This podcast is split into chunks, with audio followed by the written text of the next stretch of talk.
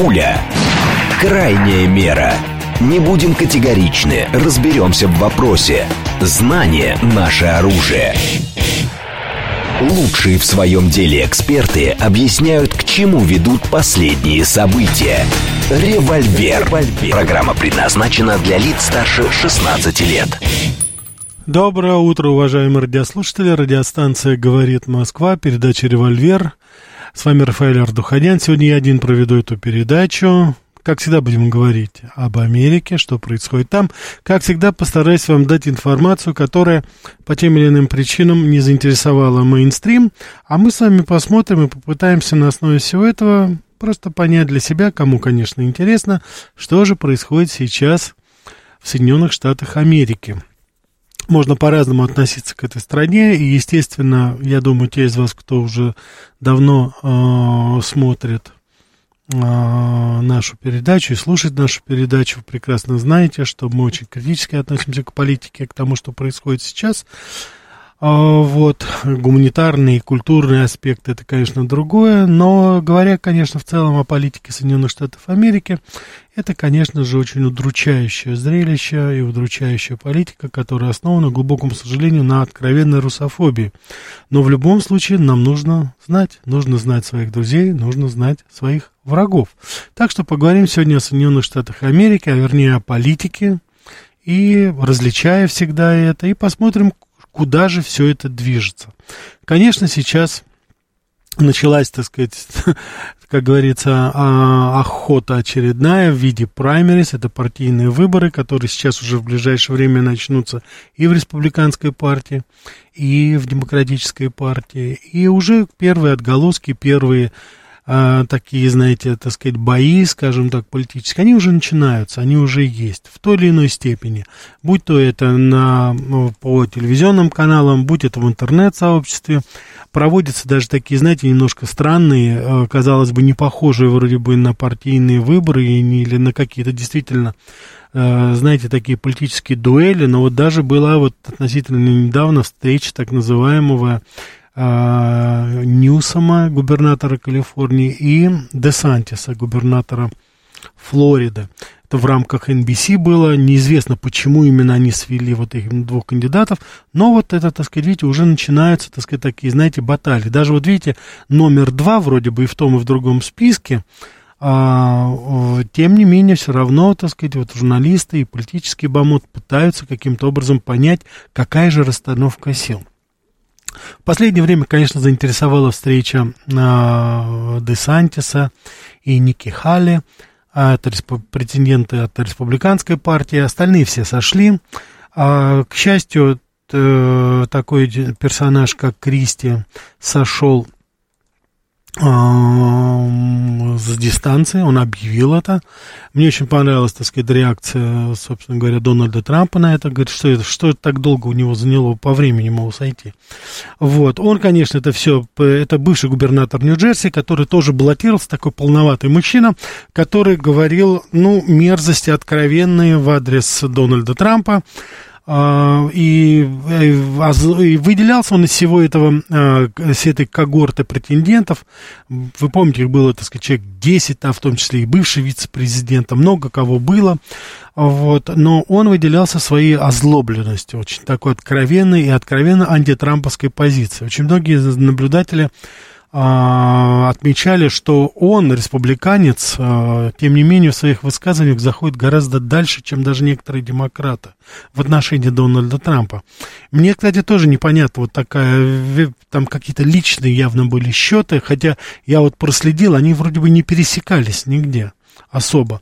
Но вот э, Кристи ошибочно выбрал для себя такую тактику, и он сейчас говорит, что он страдает за правду, пострадал за правду. Он говорит такие высокопарные слова, говорит, что если выбирать между правдой и, и деньгами, я вот выберу все-таки правду, поэтому я ухожу, значит, так сказать, схожу с дистанции. Но на самом деле, поверьте, я проверил, посмотрел, все гораздо проще. У него просто кончились деньги. Вот и все. С другой стороны, Ника Хайли и Десантис, они набирают сейчас. Причем Ника Хайли сейчас выступает как бы вперед, и она даже по некоторым пунктам уже даже опережает. 12% против 11% Десантиса. Но я надеюсь, мы все с вами прекрасно понимаем, что это борьба э, такая подковерная за второе и третье место. Да, это тот самый случай, когда идет Дональд Трамп, потом долго-долго никого нет, а потом там гурьбой, кто будет, как будет, это уже непонятно. На что я хочу, чтобы вы обратили внимание? Дело в том, что э, Десантис резко сменил свою позицию э, свое отношение к э, Дональду Трампу. Если раньше он допускал какие-то критические высказывания, хотя он всегда был аккуратен в этом, сейчас он фактически убрал какую-то критическую риторику в отношении Дональда Трампа и своих вот предвыборных таких, скажем так, а, выступлений. И вот буквально второго дня а, Дональд Трамп говорит очень таинственную фразу, это вот было как раз в Айове, когда он, так сказать, присутствовал на очередной встрече со своими избирателями, он вдруг сказал, прямо обмолвился, что у меня есть кандидат на должность вице-президента. Он сразу же сказал, что я не буду называть его имя, не буду называть его имени, не буду говорить ничего, но у меня уже есть конкретный кандидат. И вот сопоставьте, я сейчас просто с вами, так сказать, вот хочу как бы тоже и посоветоваться, и вот предложить вашему вниманию просто информацию. Десантис снижает свою риторику, а Дональд Трамп уже сделал выбор вице-президента. Вот давайте с вами подумаем, посмотрим, куда это заведет. Хотя, с другой стороны, сейчас неожиданно, ну, неожиданно, конечно же, не для нас, потому что вы прекрасно помните, по Кэрри Лейк, знаменитая претендентка на сенаторское место от штата Аризона, потрясающая женщина, энергичная, мать четырех детей, традиционные ценности, республиканка, она сейчас вместе с Карсоном, тоже самым одним из претендентов в свое время, сторонников Трампа, они сейчас являются такими фронтменами Дональда Трампа. То есть туда, в тех штатах, куда его не пускают, а вы с вами знаете, что несколько штатов, такие как Колорадо, такие как Мэйн, они объявили как бы Трампа персоной нон-грата, причем абсолютно на основе абсолютного беззакония. То есть нет никакого судебного решения в отношении него, а они просто приняли вот в своем штате решение, что его туда не пускать и запретить ему любую предвыборную кампанию в их штатах. Туда едут вот эти люди. И вот у нас появилась Керри Лейк это тоже вот. Вот я думаю, что у нас сейчас, давайте отбросим э, Нику Хали, э, тем более, что она опять, так сказать, засветила своими откровенно русофобскими высказываниями. Я еще раз вот хочу подчеркнуть, очень неприятная в этом отношении женщина, поэтому это э, даже не хочется о ней особо говорить, э, и надеюсь, ее такой относительный сейчас успех в рейтинге, это временное явление. Но, тем не менее, вот сейчас мы с вами видим, что, наверное, все-таки появилась вот эта троица, которая будет в какой-то степени определять повестку, по крайней мере, вот предвыборную повестку, президентских предвыборную, президентскую предвыборную повестку. Это Дональд Трамп, безусловный лидер, Десантис и Керри Лейк. Каждый по-своему, как говорится, хорош в какой-то степени. Если спросить меня, всей душой за Кэрри Лейк. Что их объединяет? Если Десантис в свое время и говорил какие-то дела реверанса в отношении Украины, то Кэрри Лейк и Дональд Трамп, они сейчас занимают достаточно бескомпромиссную позицию по поводу Украины. То есть для нас это очень такой как бы хороший знак. И Дональд Трамп повторяет, я не знаю уж это бравада, предвыборная или что-то, я даже готов, э, что называется, скидку сделать, но он сказал, что если он придет к власти, он остановит войну на Украине за один день. Ну, давайте, так сказать, умножим на 10, пускай будет неделя, пускай будет 10 дней, 2 недели, да. Если это Дональду Трампу удастся, то, конечно же, это будет очень любопытно посмотреть. Поэтому сейчас произносится вот такая рекогносцировка и такая, знаете, расстановка сил. То, что происходит в демократической партии, ну, это можно назвать одним словом бардак. Полный абсолютно бардак. Причем он выражается не только в поведении Байдена или Камалы Харрис, у них до сих пор не выработаны вообще, вот, что называется, скамейка запасных, она фактически пустая. Если можно говорить о ком-то серьезно, то это Гарри Ньюсом, многие обозреватели, на мой взгляд, ошибочно полагают, что Гарри Ньюсом может вступить в схватку, если Дональда Трампа не допустят, или если Байден не будет, то как бы Десантис будет вместе с Ньюсомом э, бодаться в этом, в, этой, в этом контексте. Я не думаю, что это произойдет, потому что ни у Ньюсома, ни у Десантиса нет независимых своих ресурсов для того, чтобы это сделать, и они сами по себе все-таки губернаторы. Причем, на мой взгляд, Ньюсом, он и даже и губернатор-то плохой. Но, тем не менее, чудеса могут быть. Мы знаем, что здесь медицину никто не отменял. Всякое может произойти. По крайней мере, единодушны многие а, по поводу кандидатуры Камалы Харрис. Ну, никто не хочет, чтобы она стала верховным главнокомандующим, тем более с таким министром болезным э, обороны, как генерал Остин, бывший э, член совета директоров Райтона, да, компании, которая занимается основными военными заказами. Так что здесь вот это. Но здесь у нас тоже небольшой сюрприз. И я, если вы помните, мы неоднократно с вами говорили на эту тему, у нас появились новые персонажи. У нас появилась Мишель Обама. Причем я имею в виду появилась, конечно, она и была, я имею в виду политически появилась. Она вдруг неожиданно сделала заявление, причем заявление достаточно такого антибайденовского толка. Она не называла имен, но она сказала, что огромное большое значение все-таки имеет лидерство, лидер, человек, так сказать, который ведет нас вперед. Она вот так, так сказать, это как бы это мимолетом сказал, но я думаю, что здесь тоже готовится какой-то непонятный ход, который, наверное, будет все-таки при известном течении обстоятельств использован.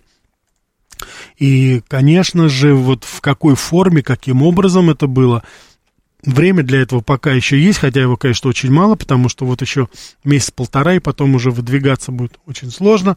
Но, судя по всему, будет что-то такое, что а, может, как бы, знаете, так вытолкнуть Мишель Обама на, вот, так сказать, передовые рубежи демократической партии. Так что у нас здесь полная линия. Давайте мы ответим, потом продолжим. Да, слушаю вас. Рафаэль, здравствуйте. Здравствуйте. Я хочу спросить по, про вот эти 80 тысяч стипендий для русских студентов. Вот могли бы вы рассказать все, что знаете? То есть, почему Нарышкин так обеспокоился?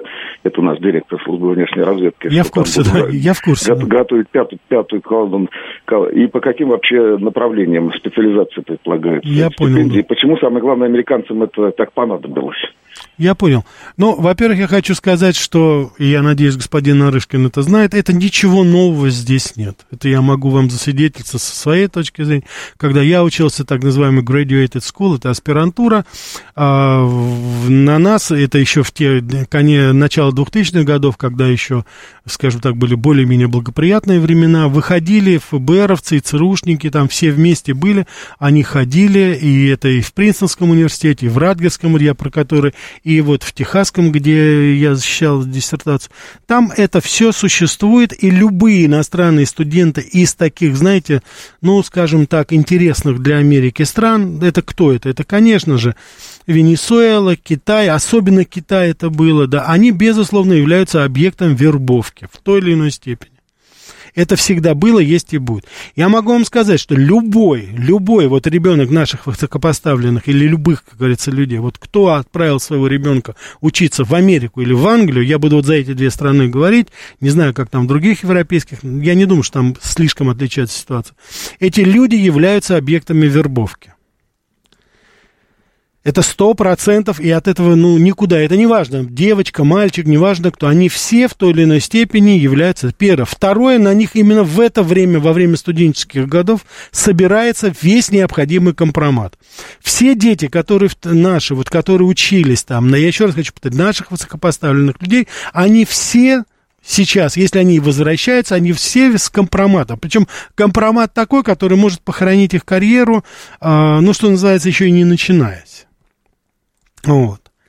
Поэтому здесь нужна специальная политика у нас для, так сказать, вот, допустим, для кадровая политика в отношении очень престижных и очень ответственных государственных постов, где должны быть ограничения по приему людей, которые закончили а, вузы в Америке или в Англии.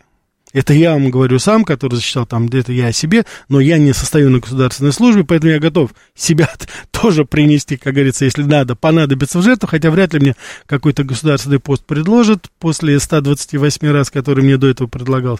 Поэтому в данной ситуации это должно быть совершенно четко, и я искренне надеюсь, что господин Нарышкин, наш действительно руководитель службы внешней разведки, вот, он обеспокоен тем, что те люди, те студенты, которые хотят выехать и учиться в Америке, они должны понять, что их трудоустройство, их работа, она будет исключительно теперь ориентироваться на Западе. Они получат, соответственно, и карьеру могут себе устроить только на Западе. Но только понимаете, в чем дело? На Западе они никому не нужны. Там своих хватает. Поэтому, когда вы, вот кто-то из вас, ваши знакомые, вы посылаете ребенка учиться – в Англию или в Америку, а я был в Англии, стажировал, я был в Оксфорде, стажировался там, у нас было, так сказать, я тоже со студентами нашими ездил туда, то есть я это тоже прекрасно знаю, это Оксфорд и Кембридж, вот, я хочу вам сказать, я еще раз хочу повторить, мы, они все являются объектами вербовки, все абсолютно без исключения. Поэтому без иллюзий, точно так же, как и китайские студенты, то же самое, как и индийские студенты. То есть здесь все это есть, потом это все, соответственно, внедряется, возвращается, как говорится, обратно. Но вот посмотрите на эти так называемые релаканты наши, все эти латынины, альбацы, Навальный, там прочие, Саакашвили. Ну, посмотрите, откуда они все, собственно говоря, появились-то на политической арене. Ну, чудес же не бывает. У нас, по-моему, там, ну, я не знаю, там буквально на пальцем одной руки можно сосчитать людей, которые у нас здесь вроде бы как бы себя проявляли, но которые не учились за границей. Вот. И то, наверняка, если не учились, то как-то стажировались, может быть, ездили или еще что-то. Поэтому это очень серьезное. Это призыв, собственно говоря, вот то, что вы сказали, это призыв к тому, чтобы а, предавайте свою родину, ребята, мы вам 80 тысяч заплатим. Это 30 серебряников, которые платятся молодым людям, которые у нас здесь думают, что их обделили, которые думают, что у них здесь нет будущего, и еще что-то, еще что-то говорить. Вот, поэтому здесь нужно, вот правильно здесь пишет Миг, надо, э, надо сработать на опережение.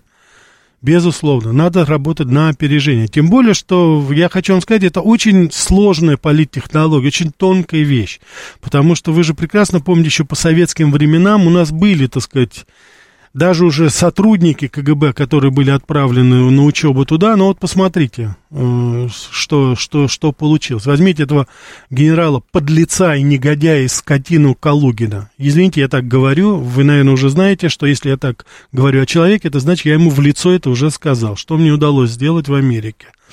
Вот, правда, меня потом больше в Принстон не пускали, когда он туда приезжал, и в Джорджтаун университет. Так что, но в любом случае, это, конечно, вот видите, такие вот предатели, они вербуются там. Он же в советское время ездил на стажировку, и вот был, я так думаю, что был завербован. Это мое мнение. Хотя, господи,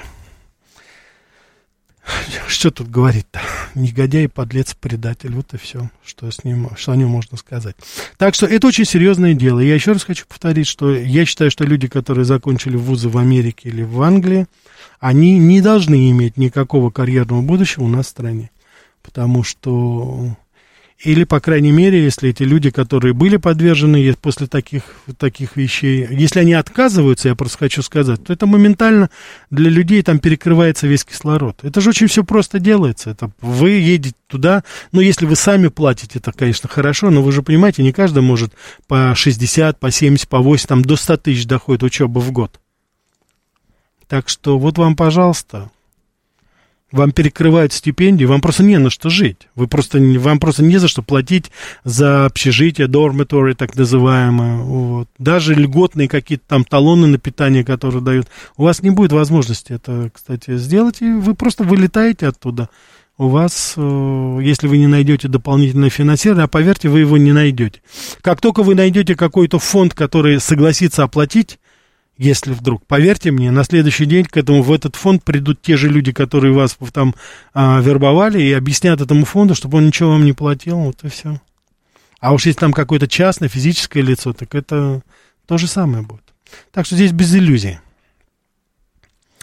Так, Эндрю, ну а в науке, если это действительно фундаментальная наука, э, послушайте, я вот часто слышу эти все сказки, вот, а что с наукой, как это, ученые всегда найдут, ученые всегда найдут возможность, каким образом э, сотрудничать, общаться, и эта практика подсказывает, поэтому здесь абсолютно не нужно ничего, э, абсолютно ничего не нужно выдумывать здесь и под этим предлогом, так сказать, пытаться куда-то кого-то отправить. Вы отправляете талантливого человека, нашего студента туда, поверьте его, он оттуда уже не вернется. А если вернется, то это уже будет куча вопросов. Тем более в фундаментальных областях. Здесь надо людям платить, здесь надо людей заинтересовывать. Так, Вот Лена пишет, что месяц назад у нас, у нас не знаю где, замминистра, три института в США у него в биографии, как за хлеб доездил, вот очень неприятно стало. Ну, правильно или неприятно? Я, правда, не знаю, что за замминистр уже, но бог с ним. Так, вы намекаете, что Трамп предложил Десантису стать его... Ну, конечно, я намекаю на то, что он именно предложил, да? Так, Елена пишет, тысячи российских семей за эти годы дали своим детям образование в Европе и Америке. Люди вернулись и приносят пользу нашей стране. Они не подлецы и не предатели. Так можно пробросаться, что вся молодежь с мозгами уедет на Запад. Лена, ну прямо молодость вспомнил, знаете, ну вот молодость вспомнил, такая у нас пылкая такая агитка в, в стиле раннего московского комсомольца. Тысячи российских семей за эти годы дали, и они сейчас здесь. Дай бог, дай бог, если это так. Да, слушаю вас. Э, Рафаэль, доброе утро, это Гурген. Да, Гурген. Э, видите ли, э, абсолютно согласен с вами принципиально в том, что предателей ненавидят и по делам везде. Это действительно так. Обратите внимание, вот человек учится в Америке, угу. у вас есть опыт этого, да? Значит, да. А, и вот у него складываются какие-то круги общения, какие-то неизбежно социальные контакты, связи и так далее. Конечно. Вы понимаете, когда он приезжает сюда, ну, если это психически, простите, нормальный человек, то он, конечно, будет ностальгировать по приятным моментам, которые у него были в Штатах. А что касается предания астракизму предателей, это действительно так. Единственное, как мне представляется, очень опасная грань, это то, чтобы вот эти самые иноагенты, о которых мы сейчас говорим, не стали предтечем новых э, врагов народа. Согласен. Вот здесь Здесь, мне кажется, и у спецслужб, и у людей, которые э, при исполнении вот этих вот, при э, этом достаточно э, сложном деле находятся, от них требуется практика канатоходца как мне представляется. Хорошо, да, Гурген, спасибо. Спасибо. За... Да, Гурген, спасибо, что вы уточнили. Я, конечно же, сейчас весь свой пафос, уважаемые радиослушатели, я прошу, чтобы вы, конечно же, направили, я говорю только о госслужбе и только о политических руководителях.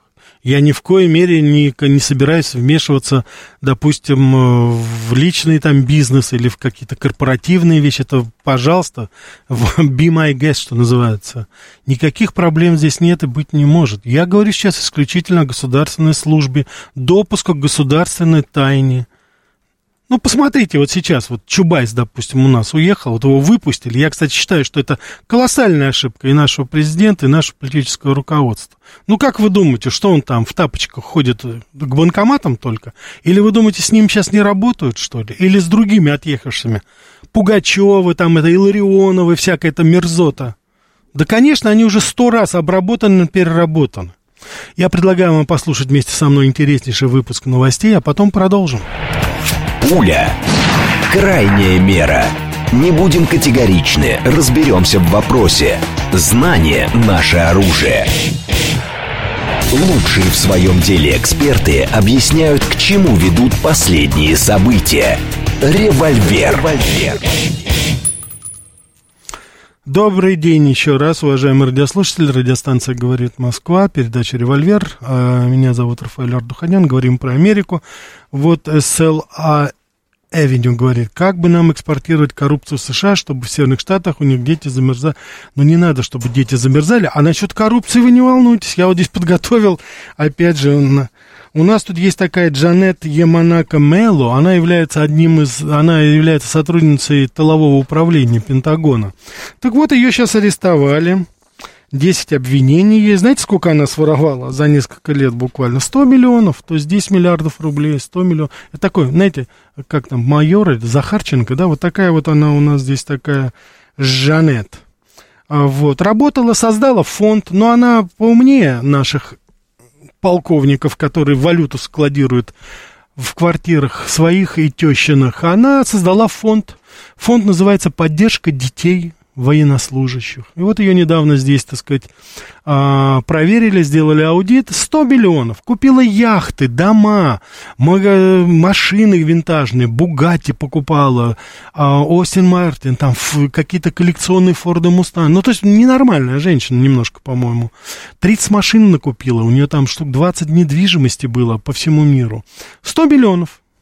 100 миллионов украл. Но я здесь вот, э, помимо коррупции, я просто хочу сказать, что это, знаете, я не оправдываю, конечно, и ни в коей мере не хочу говорить, а это вот для наших, как говорится, судей, прокуроров, которые наших коррупционеров суют, вот я хочу сказать, что вот она украла, и сейчас ее, скорее всего, значит, ну, пока еще суд не завершился, но прокуратура просит, ну, немножко немало, 142 года в тюрьме. Ей 38 лет. 142 года. Когда выйдет, будет 180 лет ей. Вот так вот. Это к тому, что как и кто и борется с коррупцией. Они борются, пытаются. Да, слушаю вас. Слушаю вас. Доброе утро, Рафаэль Сергей Алексеевич. Да, Сергей Алексеевич. Такой вопрос. Вот на ваш взгляд, насколько мир сегодня испытывает потребность Соединенных Штатов? Каковы формы и степень зависимости России от США? И как вы оцениваете эту зависимость? И Я... в целом России был бы выгоден распад США. Я понял, спасибо. спасибо. Да, значит, я еще раз хочу вот мою формулу предложить вашему вниманию. Политическое, экономическое и военное влияние, оно сопоставимо в Соединенных Штатах, но здесь э, я бы вот это немножко сейчас отложил. Я бы сосредоточился на двух областях, сферах, от которых зависит весь мир, в буквальном смысле слова. И в очень большой степени события вот и в Латинской Америке сейчас, в Аргентине, в Эквадоре, в других странах по всему миру, они являются результатом этого тлетворного, безусловно, негативного или, как сейчас говорят, токсичного влияния Соединенных Штатов Америки. Это информационная среда, хай-тек, то есть это сети и информация как таковая, которая контролируется англосаксами во главе с Америкой с одной стороны. С другой стороны, это финансы, доллар. Пока еще они контролируют это. Вот это две сферы, где они являются безусловными лидерами. Они диктуют нам повестку в этом плане. Они диктуют эту повестку, естественно, всему миру, в том числе, кстати, и Китаю в очень большой степени. Поэтому, как только мы выбьем вот эти два последних, скажем так, последние две подпорки их благосостояния, их этого сияющего так называемого града на холме, тогда, собственно говоря, мы можем уже говорить о, достаточно таких паритетных, скажем так, отношениях. Пока они накладывают санкции, пока они перекрывают кислород, пока они воруют деньги, вот оказывается, то есть мы должны с вами понять, что вот те самые доллары, у которых у кого-то из вас, может быть, лежат на счету, или еще там, я уж не говорю о корпорации, я уж не говорю о странах, это не ваши деньги. Это не ваши деньги. Вот те все кубышку, которую копили наши финансовые гуру во главе с Чубайсом, Силуановым и Набиулиной, вот, она сейчас, вот 300 миллиардов, она сейчас просто, знаете, вот она как была виртуальная на, на, на, на дисплее, так сказать, на экранах дисплея, так она и осталась.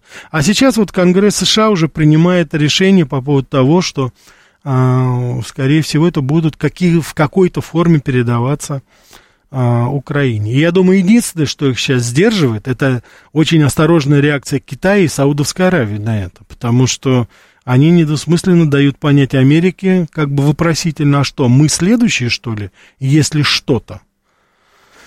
Вот. Но в целом, как вы видите, каждый день, каждую минуту последовательно они ищут какую или иную, и европейцы, и американцы, какую-то возможность, чтобы а, присвоить эти деньги. Так что вот, вот вам, пожалуйста, это влияние. Это первое. Второе еще, мне немножко непонятно, а, такое, знаете, прекраснодушное, немножко эфемерное э, впечатление о, в целом Западе и, про, и об Америке. Наших некоторых молодых, я это и по своим студентам вот сужу, ах, Америка, вот Америка, там все, как говорится, так. Ну, это, обычно говорят, люди, которые там не были или были там с двухнедельным таким туром по Калифорнии, по Нью-Йорку, в Майами.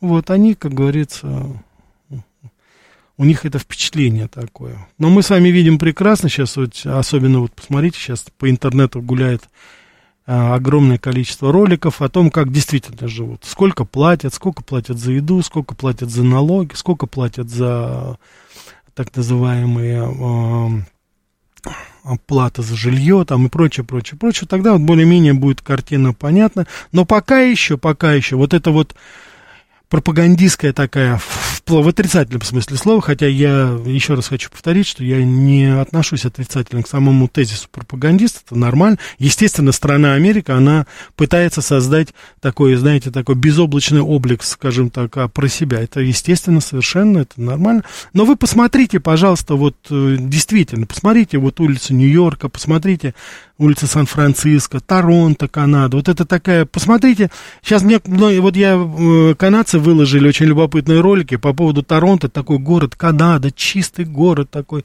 там экология, все. Вот они показывают рекламные ролики, а потом показывают реалии, которые есть. Вот вы, надо вот на это смотреть. Причем еще раз хочу повторить, это не мое там, это не Russia Today ролики там или это кого-то. Это вот то, что выкладывают, э, в основном это наши иммигранты, которые там живут, или сами канадцы. Я сейчас уже не говорю о том, там многие из них делают ролики про нашу страну, они а, выкладывают по результатам своих поездок у нас в стране. При всем при том, что неужели а, я ни в коей мере не идеализирую это. Вот Валерий пишет, так неужели Москва лучше? Если сравнивать с Нью-Йорком, если сравнивать с Лондоном, в миллион раз и Париж. Я вам объясню только одну вещь. И тот, кто был в Нью-Йорке, тот, кто был в Лондоне, тот, кто был в Париже, вы прекрасно понимаете, что существуют определенные районы, которые действительно очень красивы. Они в Лондоне центральная часть, в Париже там есть определенные, хотя сейчас все меньше и меньше. В Нью-Йорке я уже говорил, что это из пяти огромных бора, так называемых районов, это Квинс, Бруклин, Стейтен-Айленд, Манхэттен и Бронкс – вот пять огромных районов. Вот тот Нью-Йорк, которым, который постоянно показывают. Другой Нью-Йорк один раз показали только в фильме «Брат». И то это вызывало почему-то особую критику такую. Это половина Манхэттена. Я еще раз даже не весь Манхэттен, потому что северная часть Манхэттена это Гарлем. Я надеюсь, даже кто не слышал ничего о Нью-Йорке, там это Гарлем уж слышали, что это такое. Конечно же, не то место, где можно спокойно жить, скажем так. Вот. А это половина Нью-Йорка, вот от Центрального парка и вниз до Беттери-Тана, вот туда до Беттери-парка, это до э, южной оконечности Манхэттена. Это, да, такой фешенебельный район, красивые дома, немножко с Ист-сайда, с, э, вернее, с Уэст-сайда, там есть дома, которые построены давно, и уже там тоже еще пока старые нью-йоркцы живут. А так это, конечно, город, где жить невозможно уже давным-давно, особенно с учетом вот этих иммигрантов, которые сейчас, ну, почитайте это, я вам сейчас адресую Нью-Йорк Пост, да, не Нью-Йорк Таймс, Таймс врет. А вот Нью-Йорк Пост это маленькая газета, которая внутри Америки, внутри Нью-Йорка. Там нью-йоркцы сами пишут о том, что происходит. Если знаете английский, почитайте, там вам все расскажут, каким образом сейчас оккупированы школы, каким образом сейчас самооборона синагог, потому что нападают, э, чувствуют себя совершенно, так сказать, евреи не в безопасности. Там э, все чаще звучит опять слово Холокост, там, потому что они не знают, я уже не говорю о преследовании студентов, но это тоже, как, знаете, такие common knowledge, это все знают об этом, так что это очень легко можно в американских источниках, я еще раз хочу повторить. Москва это город, где нет этих гетто, ну, согласитесь со мной. Хотя мы, конечно, ворчим, есть некоторые районы, там типа Садовода, это, конечно, потрясающе, там вот этот район, это создали искусственно, самим. Один Черкизон разорили, второй построили там. Ну, это вообще, конечно... Мэр Собянин делает очень много, и, и как говорится, человек, который действительно душу вкладывает в это, но надо задуматься. И Министерство внутренних дел, у нас что-то вот в министра внутренних дел не видно, вы знаете, вот Колокольников, раньше он как-то там сам прямо с преступниками встречался, говорил, привезите мне его там грозно, а сейчас тишина абсолютно. Посмотрите, сколько роликов у нас. У нас, э, ну, абсолютно, так сказать, милиция не справляется со своими обязанностями. Абсолютно не справляется. Ну что это такое? Почему не контролируются эти такие, почему создаются эти рассадники абсолютно, так сказать, вот, ну это фактически гетто. Ну посмотрите, я вот уже кричу, говорю об этом, посмотрите, что происходит сейчас в Нью-Йорке. Ну нельзя, чтобы эти гетто, не, не, нельзя садоводы эти создавать. Фуд-сити там или еще что-то, но не нужны они, огромные эти конгломераты, где делают непонятные люди, делают бабки на нас, на москвичах. Ну нельзя этого допускать. Это разрастется все в совершенно другие, так сказать, формы это будет. Это политический вопрос. Не видеть это Министерству внутренних дел и руководству а, нашей Москвы, это преступно просто. Это должно контролироваться, это не должно быть такое огромное, это должно быть разбито, это не должно быть никакой этнической привязанности там. Почему там только, вот люди, так сказать, почему там только мигранты или выходцы с юга там у нас контролируют все? Где российские фермеры? Ну где пензенские, вологодские, воронежские, курские, где эти ребята, которые сами выращивают? Почему им не создаются условия здесь? Я еще раз хочу повторить, я не внедряюсь там в эту, в экономическую сферу, но это же уже просто становится, ну, очевидно и видно. А потом мы удивляемся, а что это там такая вот потасовка, там сотня на сотню, там, я не знаю, баталии какие-то идут. На Руси, по-моему, даже кулачных боев таких массовых не было. Что там происходит? Это у нас, так сказать, вот наше министерство работает. Но я еще раз хочу повторить, но есть опыт, уже есть. Но вот смотрите, как это будет потом. Это будет потом такой район, куда вообще милицию не пустят, как это уже и в Швеции, и в Америке, и везде это во Франции происходит. У нас тут свои законы, идите отсюда, вообще, так сказать, вам здесь делать нечего. Посмотрите, как разговаривают с милиционерами. Сопротивляются, руками машут, чуть ли не избивают милиционеров. Они стоят там, я не знаю, как Ой, ладно, это такая тема. Так, давайте еще возьмем. Да, слушаю вас. А, здравствуйте, Рафаэль. Да, здрасте. Я, Алекс... я Александр. Я только, извините, э, вот э, вы сначала говорили одно, а потом тут же опровергли все, что вы говорили. Пожалуйста. А, и, ну вот прям вот предыдущий, вот третий, вот я звоню. Пожалуйста, пожалуйста, пример приведите. И в результате я не понял. Так, так получается, что у нас то же самое, что там с этим вопросом. Где? Вы меня вот внимательно слушали, спасибо. Я ведь сказал, что обратите внимание, иначе у нас так будет.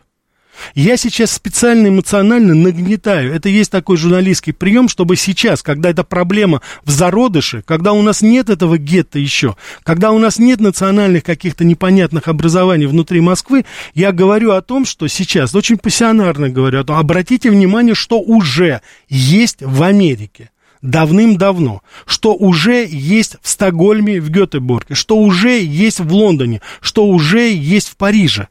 Туда, куда полицейский приезжает, а им говорят, пошли отсюда, здесь ваши законы не действуют. Я об этом сейчас говорю. Я не опровергаю сам себя. Такой привычки у меня нет. Просто внимательно слушайте. Да, слушаю вас.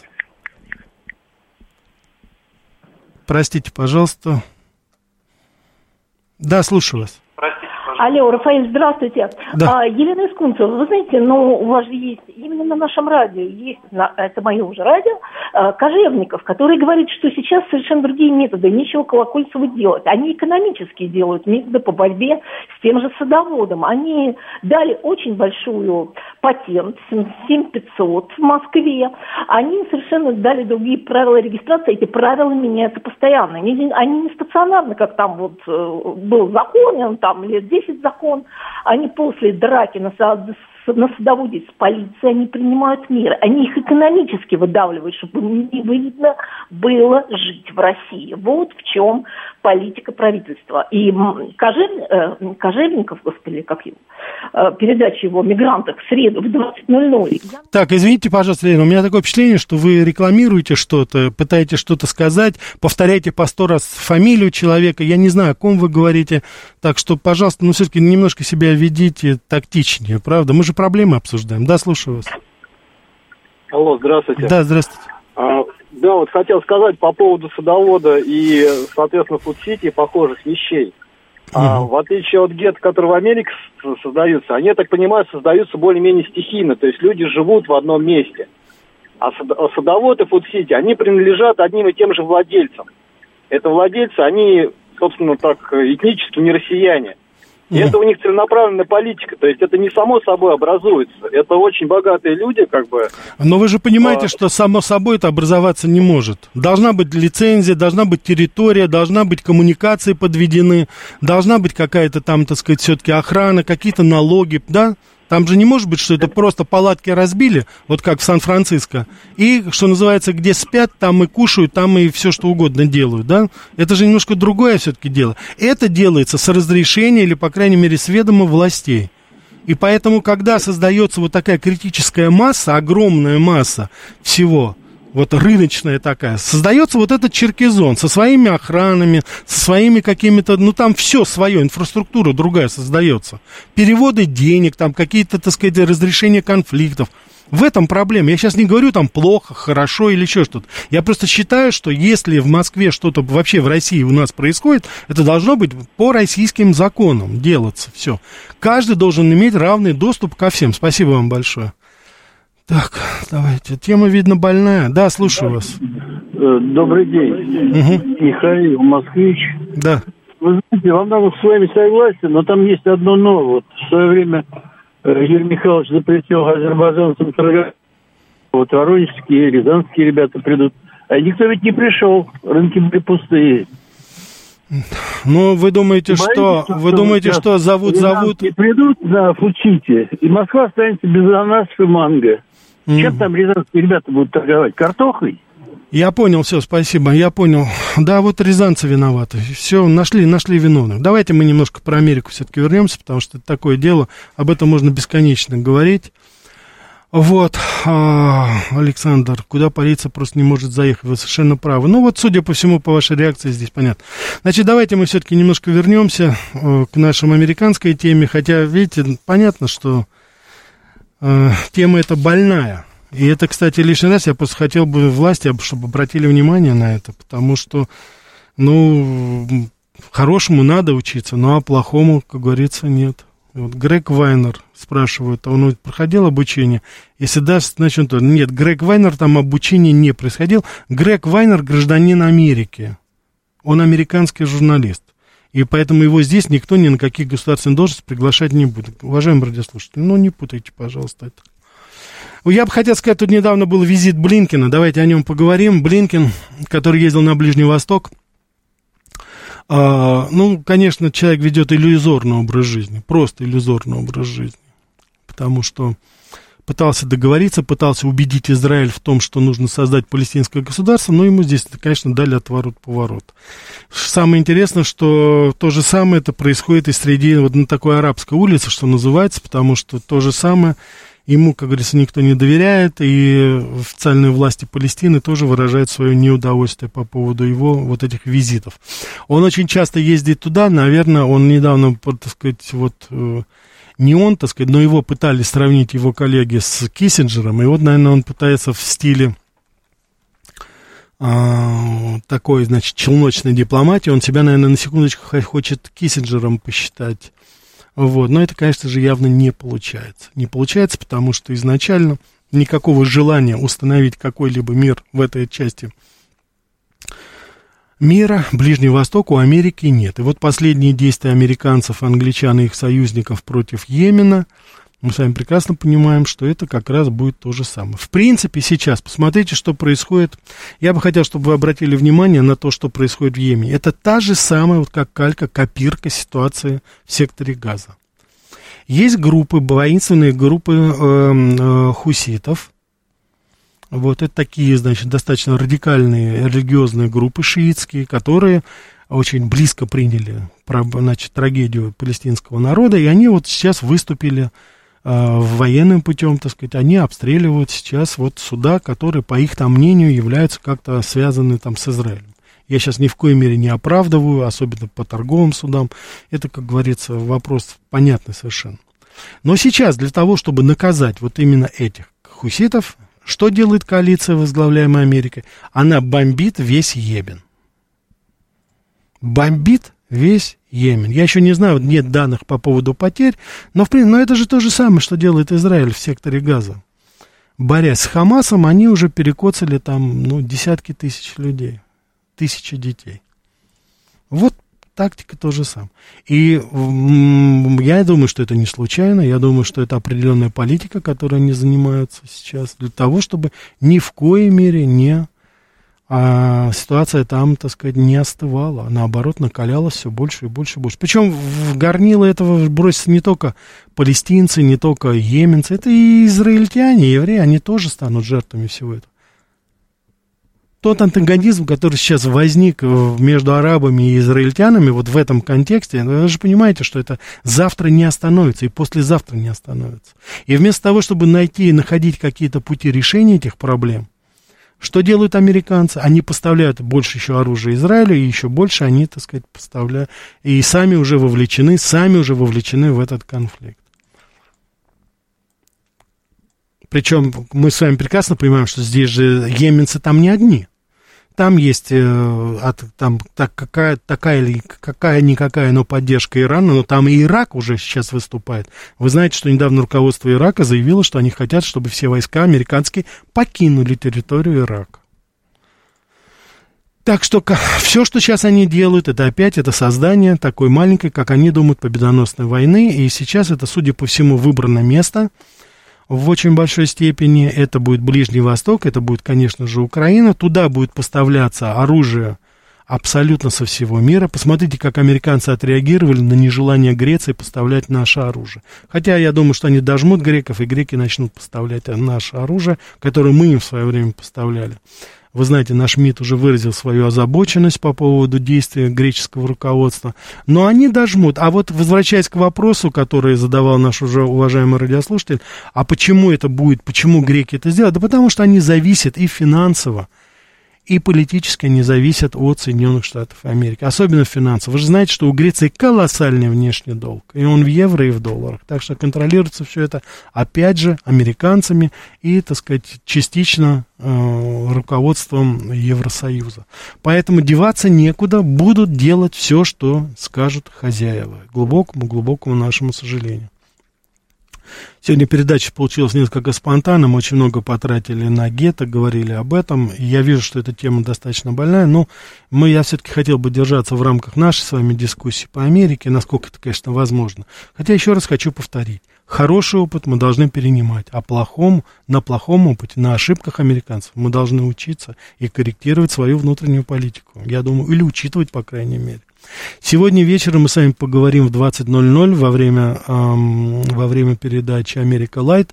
Поговорим о американских президентах на пенсии. Чем они занимались все это время, и ныне живущие, и ушедшие. Я надеюсь, что будет интересно.